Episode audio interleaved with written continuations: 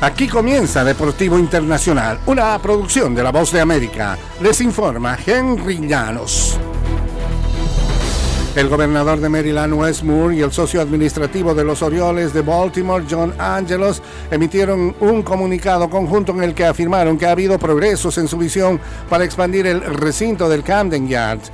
El alquiler del parque por parte del club vence a finales de este año. Angelos dijo en la pretemporada que le encantaría una renovación como un regalo en la pausa del juego de estrellas para la comunidad. El jueves fue el último día de ese receso. Hemos sentado las bases para el éxito y se ha logrado progreso en nuestra visión para expandir y revitalizar el campus del Camden Yards, dice el comunicado conjunto. Larry Hogan, gobernador anterior de Maryland, firmó el año pasado una iniciativa que aumenta la autorización de bonos para el MIT Bank Stadium, casa de los Ravens en la NFL y del Camden Yards. Una semana antes de que comience el Mundial Femenino en Australia y Nueva Zelanda, FIPRO, el Sindicato Global de Futbolistas, publicó un análisis sobre la carga de trabajo de sus miembros pertenecientes a 32 selecciones que disputarán el torneo del 20 de julio al 20 de agosto. El análisis sugiere que los equipos de Europa y las jugadoras que juegan en clubes de ese continente estarán mejor preparadas para tener éxito. El primer Mundial de Mujeres expandido a 32 equipos incluirá el debut de Haití, Marruecos, Panamá y Filipinas.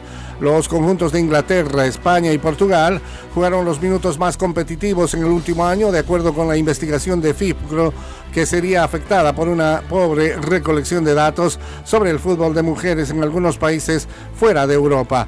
Esas potencias europeas han sufrido en tanto una epidemia de lesiones graves de rodilla en jugadoras muy destacadas en el ambiente.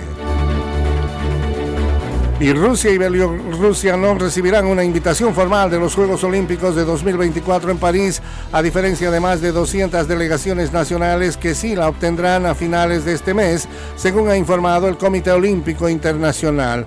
Hay una tradición mediante la cual el COI extiende la invitación a todas las delegaciones exactamente un año antes de los Juegos Olímpicos de invierno o verano.